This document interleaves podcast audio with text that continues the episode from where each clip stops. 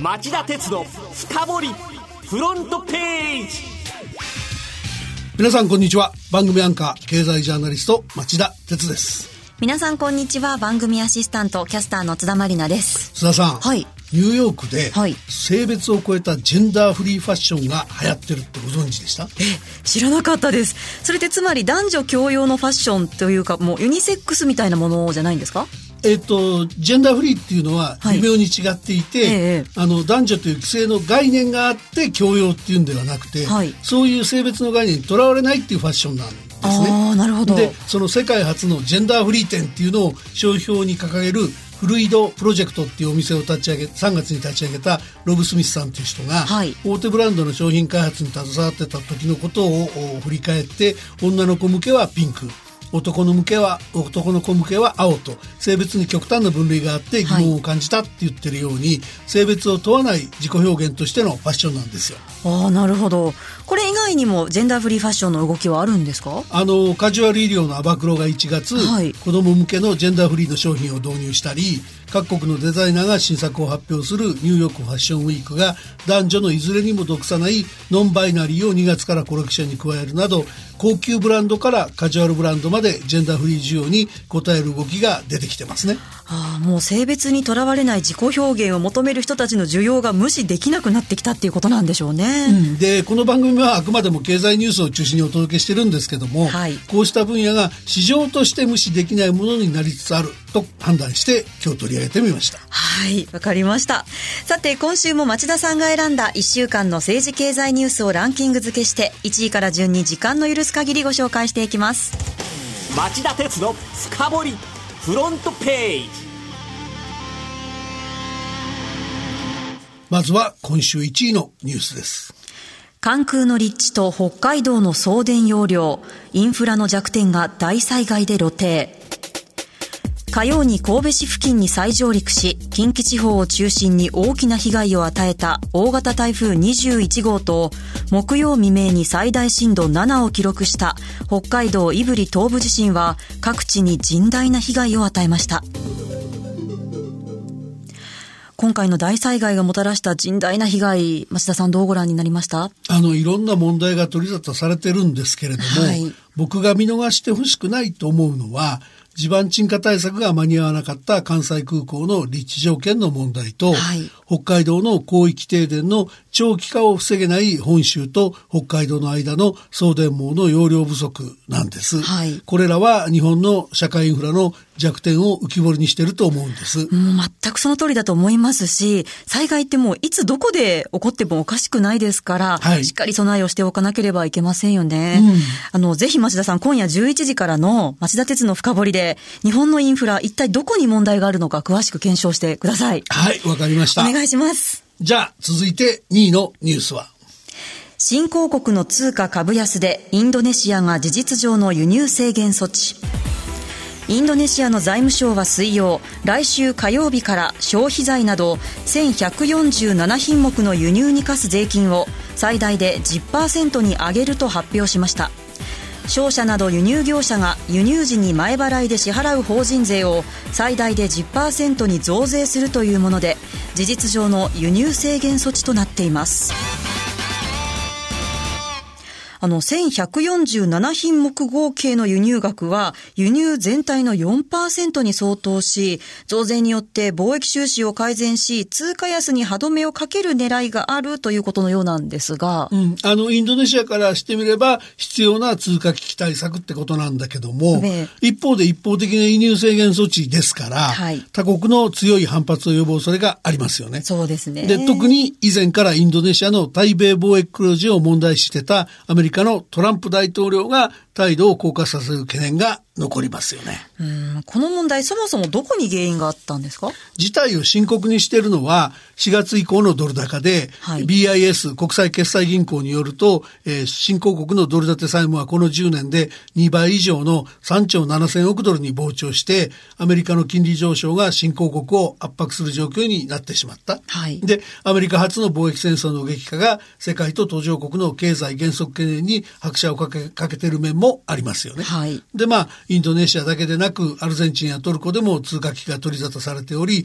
今の市場はさらなさらなる危機拡大への懸念が株式市場の足を引っ張り、その下げが危機懸念を一段と募らせるっていう悪循環を招いています。はい。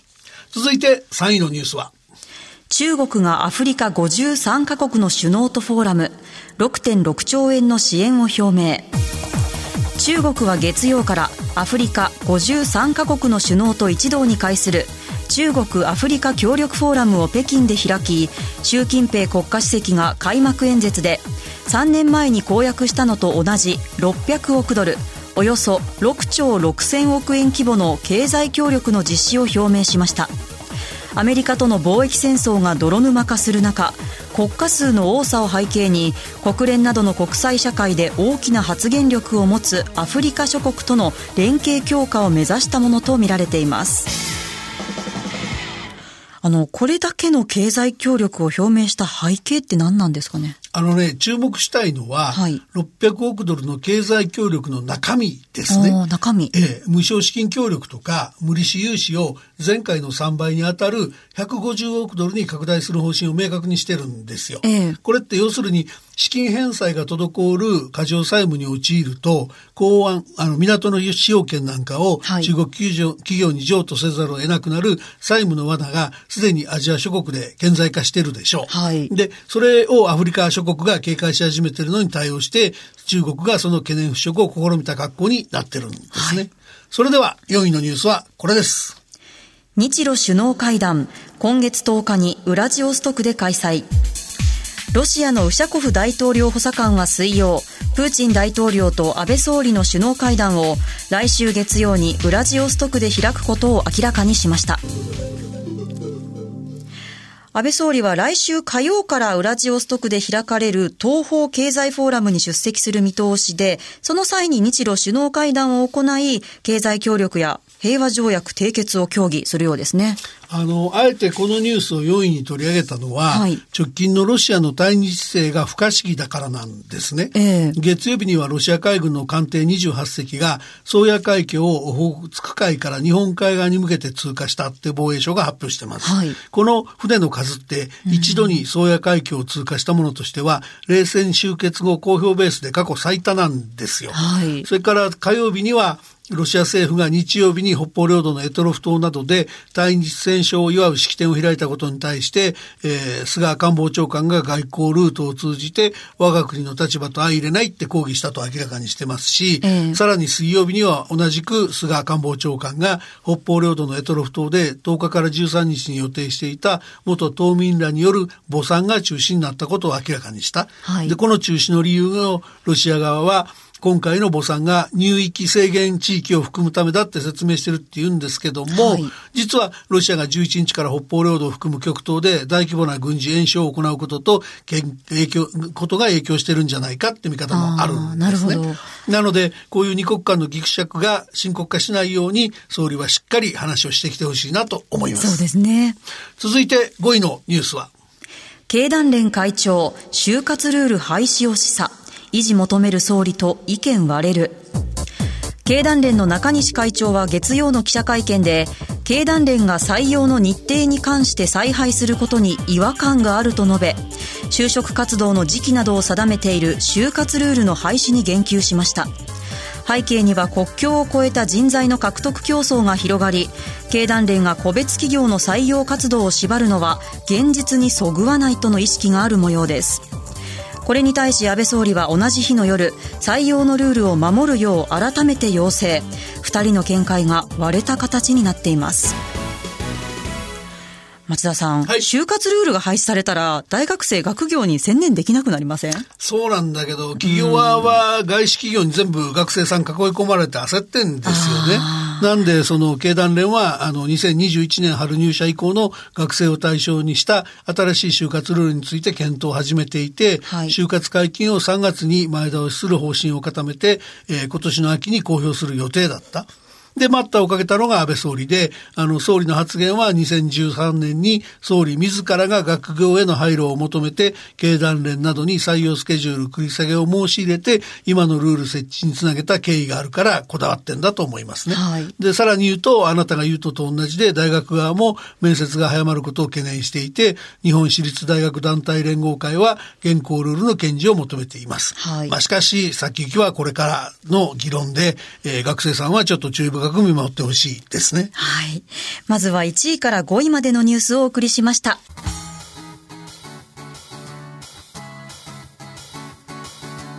町田鉄の深掘りフロントページはい、えー、それでは第6位のニュースはこれですナフタの見直しアメリカとカナダが協議を再開アメリカとカナダは水曜ナフタ北米自由貿易協定の見直しをめぐる協議を再開しました。両国政府は8月末までの合意を目指していましたが貿易紛争の解決制度や農業分野の関税引き下げなどで折り合えず今月に入りようやく協議が再開されました。先週町田さんはナフタに対して結構厳しい見方されてましたよね。はい、あの、先週もお話したんですけども、はい、アメリカとメキシコが先に合意したナフタの見直し案は、メキシコ産の自動車輸入に数量規制を設ける付帯協定や、紛争処理手続きを経ずに制裁に踏み切れるような条項があって、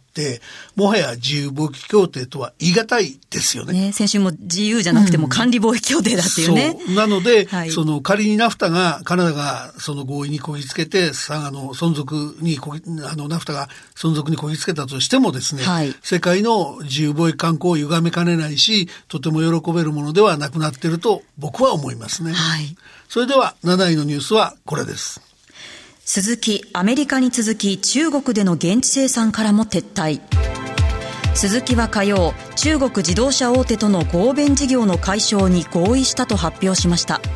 これにより鈴木はアメリカに続き中国での自動車の現地生産から撤退。インドやアフリカなどに戦略の拠点を移すことになります。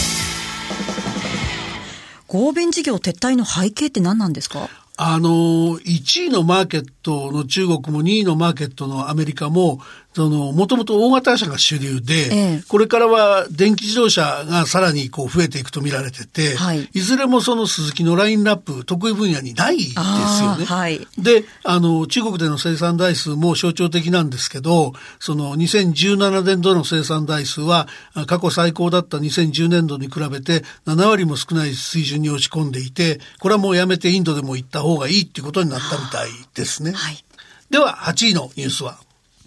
狙う広告市場が1兆円の大台突破。ネット広告がテレビ広告に迫る。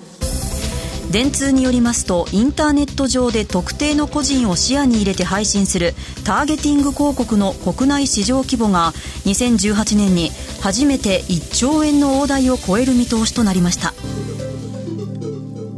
このターゲティング広告って何なんですか？あの、例えば車検を控えた人が、スマホで天気予報アプリを立ち上げたときに、その画面の一部に車の広告を表示して、購買意欲を刺激する仕組みですね。具体的にどういうことなんですか？あの、この天気予報アプリを提供している会社が、はい、天気予報アプリが記録する位置情報とか、外部から購入した車検データ、国勢調査などの情報を組み合わせて、ユーザーの特性を高級住宅地に住む大手企業勤務の40歳男性で釣り好きでもうすぐ車検が切れるみたいな情報とセットにしてアプリが起動した途端にね、はい、その特性を示してここに広告出したい人っていう競売にかけるんですよ。つまり特性を把握された消費者はタイムリーに欲しいものとか必要なものの広告を提示されますから思わずこうポチッと買っちゃうっていう。そうそう。この間1秒以内で全部それをやっちゃって、はい、これどうですかっていうとこれ欲しかったんだっていうなるような仕組みにしたわけですね。なるほど。だからそのそそうは言ってもですね、こういう分野って、その、